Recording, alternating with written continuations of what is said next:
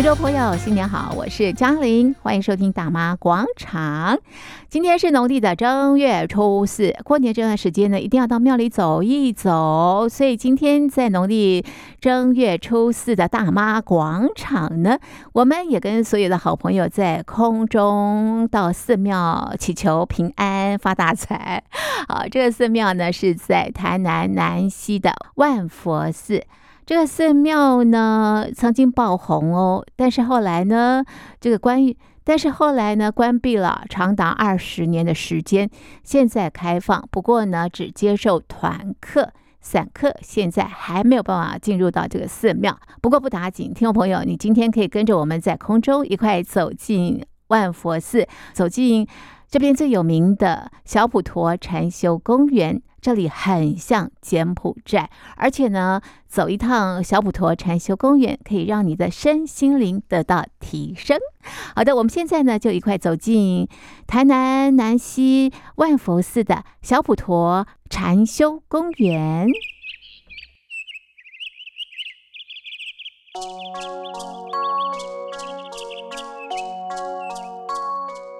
我在台南南溪区的万福寺，因为这边的小普陀禅修公园非常像柬埔寨，所以引起大家的关注。据说走一趟小普陀禅修公园能够得到身心灵的提升。现在我们就跟着导览老师天美一块走进小普陀禅修公园，与神佛相遇。那我们现在从这个地方开始进来，就是我们的小普陀山禅修公园。我们现在看到这个地方，这是我们一进门的土地公的区域。我们看得到土地公的那个本本尊，它是钟乳石。我们现在这个公园里面呢，它的每一个地方的场景都是很珍贵稀有的。那我们说最特别、最特别，所有游客进来看都会指定要看钟乳石洞。那现在看到这个钟乳石，也有人觉得说，哇，它看起来很像观世音菩萨，但是。我们的圆净师傅，圆净师傅就是盖我们这个道场的创始人，也就是以前他是道教的道姑。那现在他盖这个寺院的过程中，他后来有出家，现在是出家师父的身份。我们要进去之前，我们大家都会先在这边祈求一个平安跟顺利。待会我们进去里面的路有点崎岖，大家要小心一点哦。那我们就一样像刚礼佛的一样，就先合掌。然后我们就跟就鞠躬这样问事，那跟我们的土地公公说，希望我们待会一切都可以顺利平安，所有的事情都可以圆满。刚刚说到这个钟乳石，它的形象看起来很像观世音菩萨。那我们的圆净师傅他是可以，他是具有这个通灵体质，他是我们。呃，佛，我们说道教它会有个主神嘛，他的主神叫西方佛母，佛母跟金童菩萨只是说他盖这个道场一定要先盖公园。那为什么要先盖公园？当时当初建的时候是没有说原因，大家只是听从他的主神的指示，所以盖了这个公园。那后来印证了一件事情，就是他说盖这个公园才可以接引大众，才能接众，所以公园是比寺院还要更早盖的。那我们看到那个钟乳石的形象，有人觉得像这个，有人觉得像土地公，有人觉得像观世音菩萨。那圆净师父说，这个就是呃我们佛教啊或道教它特别的地方。你心里有什么，你看到的那个东西就会是像什么。好，我们现在走到这个地方叫登云台。我们刚刚有朋友问说，为什么叫小普陀禅修公园？小普陀是什么意思？普陀就是普陀洛迦，也就是观观世音菩萨他显化的地方，在印度的。我们知道佛教的起源是印度，这个小普陀公园就是我们的访圣的地方。访圣就是我们要去找观世音菩萨，就像师父刚刚讲的，我们这个秘境它其实是一个让你可以修行的。道路，我们在人生的过程中、修行的过程中会很崎岖，可是只要我们努力不懈，我们一直持续往前进，你就会有机会看到不同的场景。我们现在这叫访圣桥，我们要去寻访观世音菩萨这个古城的秘境，这是第一座观这个桥，访圣桥。前面这边是树抱石，我们树抱石是人人工无法去控制它生长的，也就是说，它从最一开始的时候盖这个公园，一直到石头跟树结合的这个状态，它是很难得形成的。我们所有的石头，它都是从花莲运过来这边。那先把公园里面的石头堆叠好之后，才把外面的围墙封起来。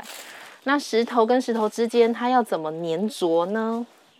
这就是很靠技巧了。一直到今天，因为以前过去他建这公园的时候，以前的人没有想说他要把这些工法记录下来。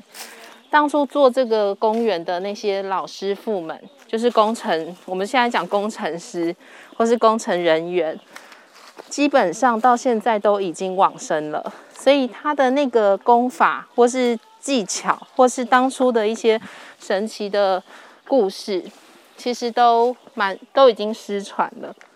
这个道教的主神叫西方佛母，他的 CEO 就是金童菩萨。那他们只是在盖这个公园的时候，有说，嗯，他没有设计图哦，他没有像现在工程画工程图，他全部都是东西来了他就盖。然后金童菩萨有显现出样子，是只有跟他有缘的那个我们的圆净师父看得到他的机身，看得到。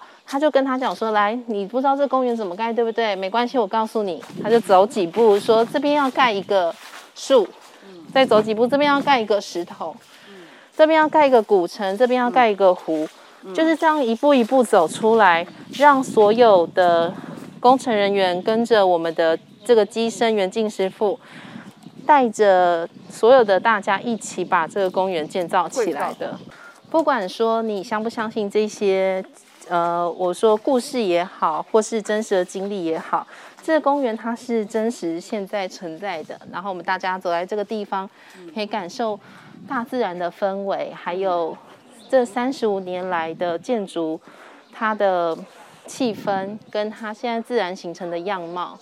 我们刚刚前面有一个叫夫子岩，就是那边有没有夫子岩？一个爸，一个老师跟一个学生，老师看着天空，学生跟在后面。那它的寓意就是说，我们在修行的过程中，你不是自己一个人茫茫然的往前冲，你一定要有人带。那那个带的过程，带你的人跟被带的人，他们之间的那个互动，其实你说是老师带你吗？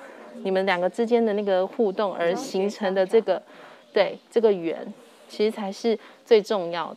而且这最神奇的地方就是，包含刚刚我们在大殿前面看到我们的佛像，我们那泥塑工法的佛像，它不是在外面造好拿进来，它是在原地造起来，而且它应该可以算是台湾最大的火土泥塑雕像。那都是工艺师在那边泥塑成的，它不是雕的，它也不是木头，它是活土，就是我们有没有做过陶土？它自然在原地干燥，那它会缩。那会有一些不同，你难以预测的，它不是灌模，所以它的变化你很难掌握跟控制。但它现在却做好，而且栩栩如生。三十五年来，我们地震很大，然后日夜温差很大，然后温湿度都很难控制的情况下，他们都没有一丝的损坏。包含像我们现在看到这个石头，它从堆起来到现在三十五年来，没有坏掉过。这些石头都是堆起来，你看得到它的那个接缝是不一样的。那至于这石头要怎么堆，就是要怎么平衡它的力学、它的角度、它的设计，它都没有图，全部都是佛菩萨出现那个场景在你的脑海里。所有的工程人员，除了刚刚我们说金童菩萨一步一步带着大家走，走出这个公园的图之外，另外一个就是他。把他的意念跟他的那个图像跟他的做工方式直接传达到你的内心，在场的工程人员他们不知道为什么他就是会做。走进小普陀禅修公园，每走一步你会发现景色都有一些变化，非常有禅意。刚刚沿路来，我们从一开始从一个凡夫的状态走进这个公园，走到了这个地方，在我们这个修行的道路中。我们自己有慢慢的转变，慢慢的变化。现在走到石林区，石林就是我们花莲搬过来的这个石头，它建造的一丛一丛的地方，其实就像是修行到一定程度的阿罗汉，他的心态坚硬的。嗯，像我们，呃，我们说刚刚一开始我们在上面树那边有讲到，有些佛教它持守戒律很严谨，会让人难以亲近。我们这个石林就是在呈现那样的状态。我们从一个凡夫修行到这个地步，我们有时候自己会变成一个让人难以亲近的状态。我们这边公园很神奇的地方，就是你看起来好像那边有路，其实没有。你看到这边有楼梯，好像可以过，对不对？它其实就是让你走过去休息的地方。我们地上有地标，它为的就是因为当初师傅刚刚说那个一万两千人的那个状态的时候，就是有人进来走，就中暑了。他没，他无法描述他在什么地方。他说他在一个石头的地方，那到处都是石头，你无法去救他。对，所以我们后来这个大理石的这个地标是我们后来做的。大家现在可以看到右边的那个地方，就是外面刚我们来寺里的那个道路上，下面是有孔雀，那是我们的孔雀大道。孔雀大道的由来，就是说当初我们在建设这个寺院的时候，那个圆净师父他到这个地方，因为他们那时候还是道教，他就要看风水穴位。他在计程车上住了两个晚上。终于看到有一只白鹤，白色的白鹤非常巨大，不是普通的我们看到的那个鹤哦，很大只，从这从地涌出，飞到高空上，他就确定了那个是白鹤穴，就是在我们刚刚看的大殿的位置上，他从那个大殿的底下这样飞起来，当时都这一片都是荒芜草丛，他确定这是一个很棒的穴位。所以他就跟工程人员说：“这是一个白鹤穴，我们要在这个围墙盖那个白鹤的图形图像。结果盖完之后变成孔雀了。那白鹤跟孔雀这两个名字差很多，形象也差很多，为什么会盖错呢？袁静师傅无法理解，工人也无法理解。他说：‘我就是照你说的盖，可是为什么盖出孔雀，我也不知道。’”那当时盖好这个孔雀围墙的时候，袁静师傅是想说，他是一个高标准人，他想要把这个围墙卡掉，然后再重做，重做一个白鹤的样子。那僧团就当时后来他们就说不要，不要打掉那个围墙，因为你打掉还要再花钱，太浪费了，所以就不打掉围墙，持续维持着孔雀。就是有人说这是一个美丽的错误，但是后来我们去考据发现。孔雀是佛教里面的护法的动物。当时为什么工人会无法理解他他造出来的跟他想象中的不一样？因为就像金童菩萨告诉大家你要怎么做一样，他把那个意念心念传到工人的脑海里，所以他们才造出这个孔雀的围墙。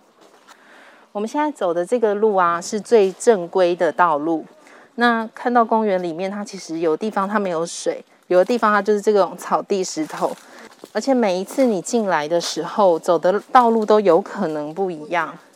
我们有规划一条是比较平坦的，适合长辈或是小朋友，让大家都可以来亲近这个公园。我们这个公园就是平均，不管你的脚程快或慢，平均大概走完要一个半小时。所以你看走到这边。有没有觉得修行不是一条简单的路？我们前面茫茫然还不知道还有多远要走到我们的终点。其实每个人的生命经验都不一样，那你进来你会有你自己的感受。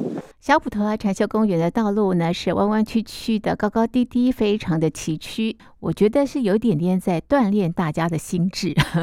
好，那么我们来到最高处。在这里啊，可以看到园区第二高的石雕，同时可以远眺万佛寺的多宝塔，这是最高的一座桥。你可以看得到我们的多宝塔。对，这是最佳拍照景点。我们看到多宝塔，我想跟大家讲一个比较特别的，就是你看到多宝塔的塔尖，从上面第一颗珠珠数下来，第四个，有一个蓝色的，看得到吗？它稍微大一点。对，它外面对稍微大一点。它它有被框住。没错，它外面框住的那是火焰。哦。那是一颗火焰珠。然后中间有点淡蓝色的，有看到吗？这就很难了。那是人工吹制的，台湾哦，在台湾做的，人工吹制的最大颗的琉璃珠。那是由我们的法藏法师，还有我们的南众的志工亲手套上去的。当初盖这个多宝塔的塔刹群是很困难，因为我们是山坡地。山坡塔你知道它是斜的，它没有一个平的地方让你用起重机把东西吊上去。所以我们要怎么盖好那个塔？当初那个法藏法师来接手这个道场的时候，还没有盖那个塔。他们原本那个佛母设计的理念，就是说塔要是覆波状的。我们去印度看到那个覆波状的塔型，但是法藏法师说，我们是汉传佛教，我们有想要依据我们的经典里面，去把我们的这个多宝塔的塔刹做出来，做出我们自己的风格跟我们汉传的样貌。那必须要从经典考据，不是我想做什么我就做。所以花了很多时间，终于把塔设计好。设计好，你要把它造出来，又是另另外一个难题。我们的主体建筑它总共是五层楼，然后在上面的两层，当时是已经盖到第七层了。然后在第七层的平面上，要再往上盖这个宝塔。原本设计是覆钵状嘛，所以藏和尚他来这边说，他想要盖这种样子的塔，但是老尼师说。哎，可是佛母已经设计好是覆钵状的哎，那我们都是遵守佛母说的，我们没办法自己决定，那你可能要问佛母。那神神佛决定的事情，它究竟能不能改变？其实我们看多宝塔就知道，它确实是可以沟通的。和尚他没有什么通灵体质，他就是单纯的跟佛母说，我想要做的事情是，我想做这样子的塔，那我的原因是什么？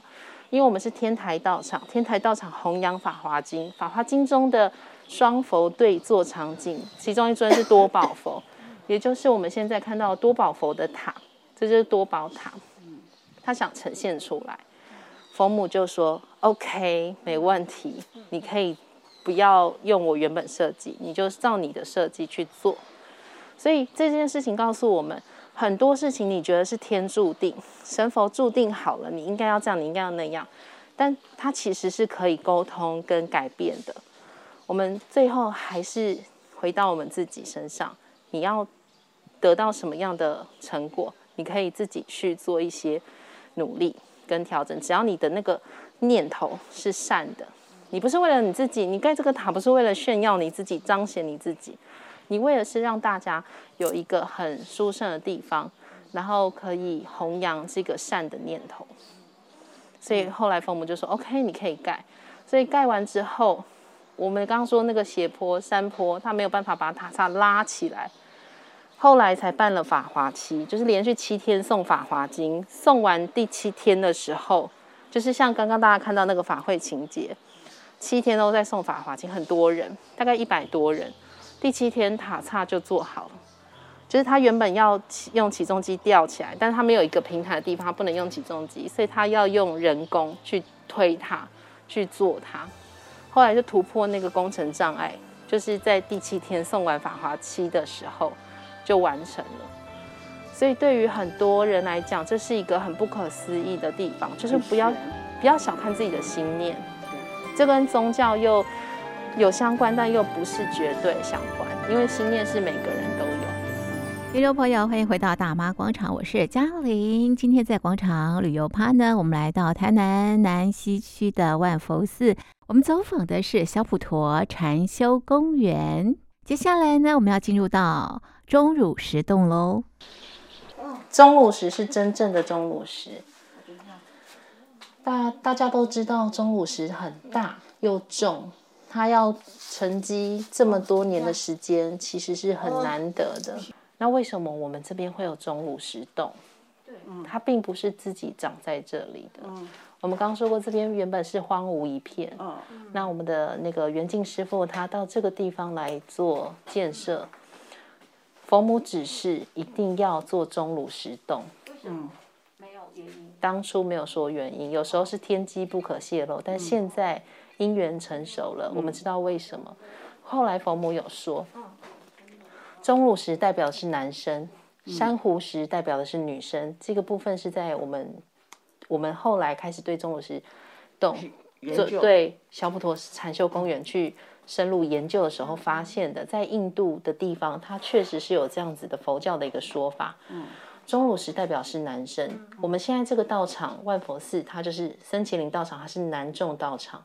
嗯，所以看到我们的出家师父都是男生。嗯，那女生是在南化圣天宫寺，也就是那个道场，它里面有很多很多的珊瑚石，它的主要殿堂是由珊瑚做成的。那我们刚刚有提到嘛，钟乳石代表是男生，珊瑚代表是女生。那刚好那边又是女生的道场，所以佛母为什么他一开始是道教的样子，后来叫圆净师傅说：“哎，你本来是道姑，你现在得出家。”那为什么当初都没说？后来又解答了。他说：“因为做道教的身份来讲比较好度人，所以观世音菩萨他应以何身得度者，他会用。”你你是什么样？你需要用什么样的身份去度化，才能才能跟你沟通？观音菩萨就会度变化成那个样子去跟你沟通。嗯，也就是说，当时的台湾社会的氛围，它是需要比较多靠道教的信仰来才能吸引到这些信众，才能帮助这些人。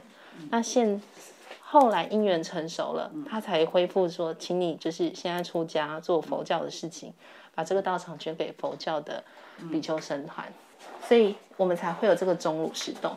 那这个钟乳石，大家看到这个钟乳石的地方，它都是真正的钟乳石，它是从菲律宾进口的。当初我们进口两大货柜，就是袁静师傅跟菲律宾的国家进口。进口完之后，菲律宾那边就说，嗯，禁止出口。所以，我们进口到的这个钟乳石是最后最后的两两货柜的钟乳石，之后它要再出口就没有了，所以是很难得的机缘。那钟乳石很重嘛，它要把怎么把它弄上去？做我们先做了一个山洞，然后要怎么把钟乳石弄上去？这个也是很神秘又很难去研究的地方。当初做的人都不在了。所以它到底是怎么样的功法？我们后来有请一些建筑师，还有我们的一些园林造景的大学教授来研究。他们说这个不是普通人能造的。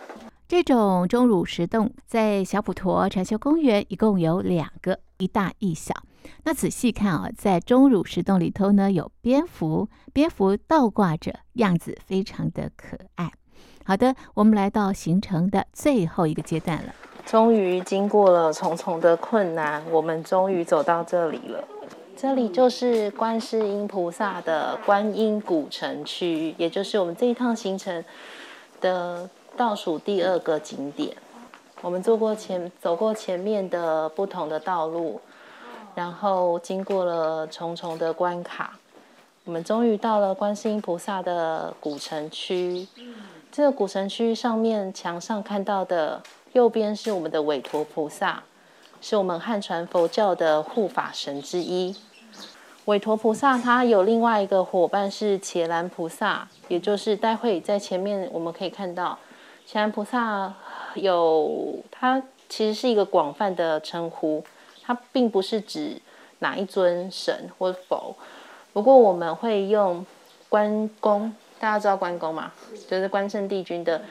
关圣帝君他也是伽蓝菩萨之一，所以我们大家在寺院里面或道场看到的，就会一边是韦陀菩萨比较多啊，会是韦陀菩萨，另外一边就是伽蓝菩萨，就是关公的形象。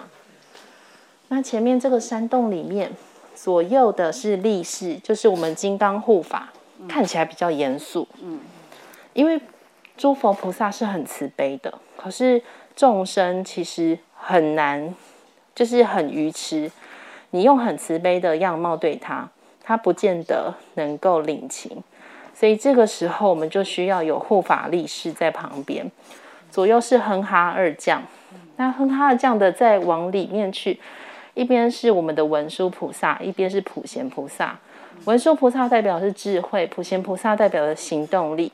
我们在修行的道路或是我们的人生当中，我们有拥有智慧不够，我们一直研研读经典，或是我们一直去深入做研究是不够的，我们还要必须去行动，去实践。所以普贤菩萨就是行动派的，他就是实践的代表。那中间再往中间去，就是迦摄尊者。跟阿难尊者，就是我们的佛陀的弟子，很重要的弟子。那中间就是我们的最大最大的大觉者，就是我们的释迦牟尼佛。这一些都是在道场还是道教的时候就已经存在的，它不是佛教僧团来接手时候才改的。所以真的就是符合了我们前面所说，金童菩萨跟西方佛母就说了。我们用道教形象好接人，很很好接引大众，但是它其实回到最核心，它是佛教的这个弘法的意象。左边看到的这些是宝物哦，像双鱼，然后还有法螺，这些也都是泥塑工法做成的。你看，这是我们的属猪手菩萨，还有如意珠观音。这都是泥塑工法做成的，这边也是。那我们寺院里好多好多泥塑，对不对？嗯、我们公园里有泥塑，大殿也是泥塑，嗯、我们山门也是泥塑。那做了这么多泥塑的功法的这个工艺师，嗯、最后他就出家了，功德太大了。对，你可以看到，对，他出家了。你可以看到这些形象是栩栩如生的，嗯、他的眼神、他的姿态、他的样貌。都不是我们一般普通人可以做出来的，所以说这个公园、这个道场，它的神奇之处其实就在这边。我们从一开始进来是凡夫，我们走到出去，我们就要怎么样了？就会成佛了。成佛大道就在我们的前面喽。左边的这个石头屋也是我们的范围，未来我们会在这边做比较多禅修的活动，还有轻饮食，有书法。然后一些绘画比较静心的东西，符合我们这个公园里面的氛围。你看佛像啊，就是我们说佛，他不会做多余的事情，他不会做无无没有意义的事，他每一个眼神，他的每一个动作手势都有他的意涵。所以我们看到他的现在这个佛陀，他的手是这样。它是一个手印，叫做，它就是这个手印就是无畏师，就是无畏，就是不让让你不会害怕的那个无畏。他就是要接引你，你看到他这个样子，他就是欢迎你。我们不要让人家害怕，他就是有一个无畏的这个手势。那我们之前有一个伙伴，他分享。他说他在成天禅寺，他心灵很压力很大的时候，他去成天禅寺礼佛，礼佛头一抬起来，看到那个佛菩萨的手印是这样，就是 OK 的样子。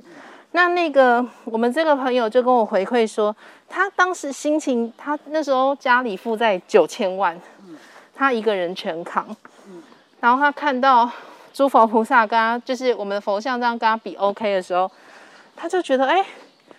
好像是佛在跟他讲，一切都没问题的，你不用担心，所以他心情就很舒畅。他现在已经是一个国际公司的老板。那当然并不是说他是，并不是说你赚很多钱，或是你你是什么的身份地位才一定有成就，而是说他的这个过程中，他诸佛菩萨给他的那个依靠。给他很大的力量，这就是信仰对人最重要的对影响力。当我们人为可以控制的事情，我都全部努力的时候，剩下就是交给诸佛菩萨了。那我们说那个 OK 的手势叫做说法印，就是他要讲经说法了的手印。这样，我们看到这边，这是我们的法船。法船上面有观世音菩萨像，这是骑龙观音，也就是乘龙观音。它乘着龙船往头往里面，大家都说为什么龙船头往里面，不是一般都坐外面，感觉比较要往外面出去的感觉嘛？是因为这个法船载了满满的人，满满的众生，来到万佛寺，来接受这边的一个环境的洗礼。法船的身上啊，有看得到，它也都是泥塑的，嗯。有三十六天罡，嗯。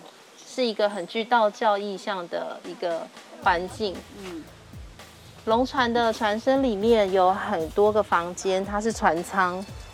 那未来我们会把从袁静师傅道教年代一直到现在的这一段过程，所有的历史全部都展现在这个空间里面，让大家有一种，嗯，我们说怀念过去、展望未来的一个空间。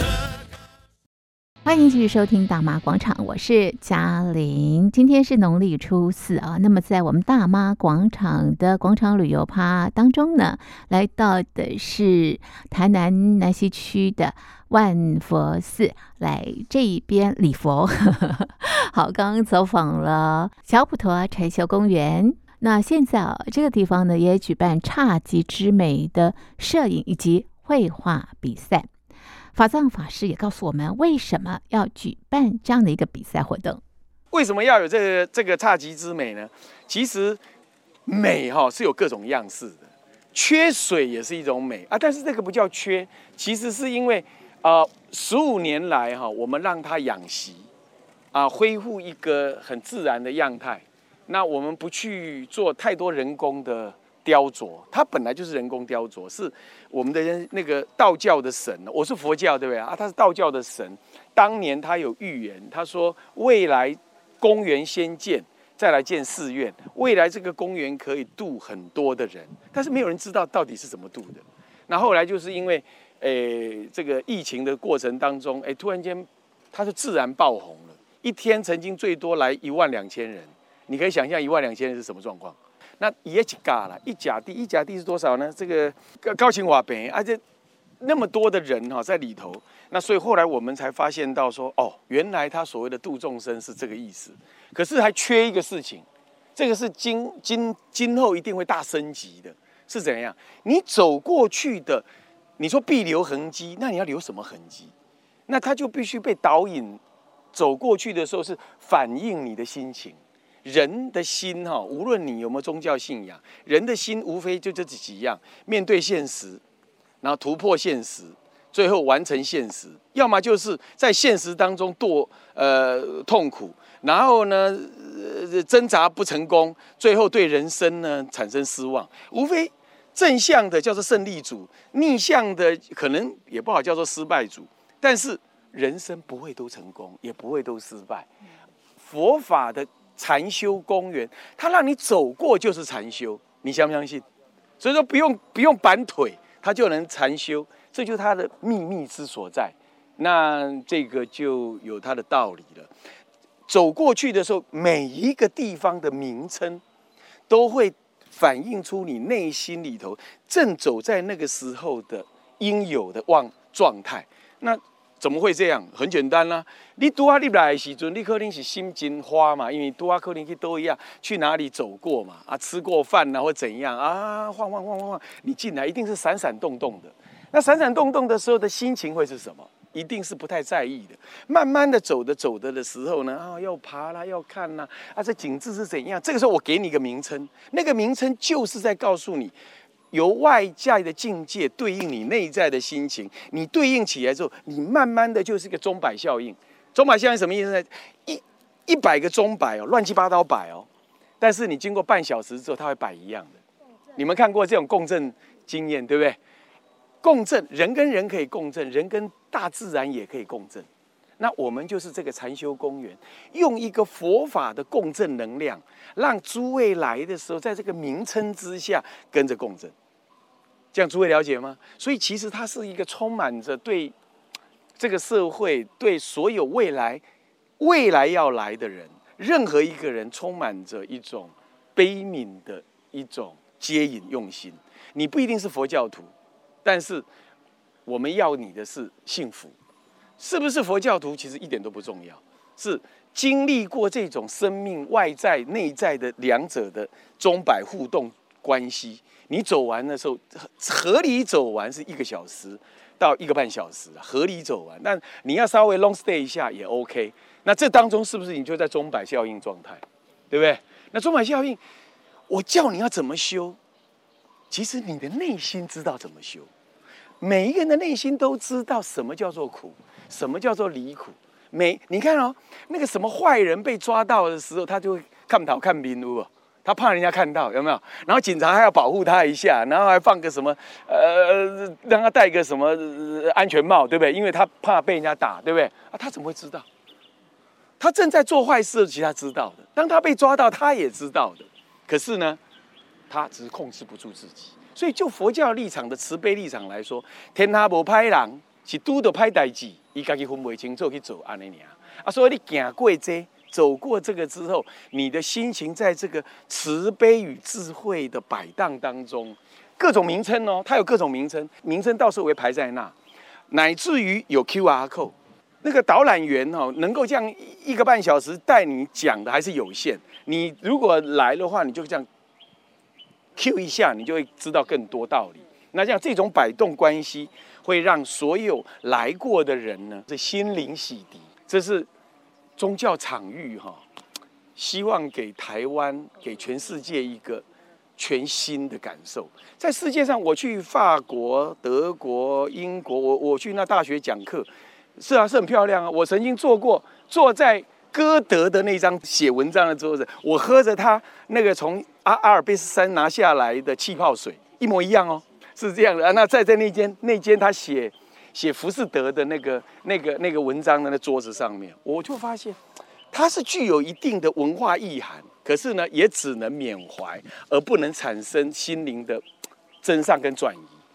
台湾可以，台湾是众神守护之地，台湾的人民哈，对于各种宗教的同时的接受度是很大的。那这意味着什么？意味着各个宗教的善，在台湾人的心中都是可接受的，啊，这就形成了台湾全世界没有的。好的，今天是农历的正月初四，我们一起在空中走进台南南西区万福寺的小普陀禅修公园，得到满满的祝福，祝福大家在新的一年想什么有什么，心想事成。好的，刚刚也提到啊，这个万福寺啊正在举办摄影以及绘画比赛，那么相关的活动啊，朋友们可以到小普陀禅修公园 FB 查询。好，那么要提醒大家，万佛寺现在还没有开放散客参观哦，他们现在开放的是团客哦。那么要前往的话呢，也可以啊，这个联络一下万佛寺啊。好的，那么今天的大妈广场就进行到这里，非常谢谢您的收听，我是嘉玲，大家新年快乐，明天见。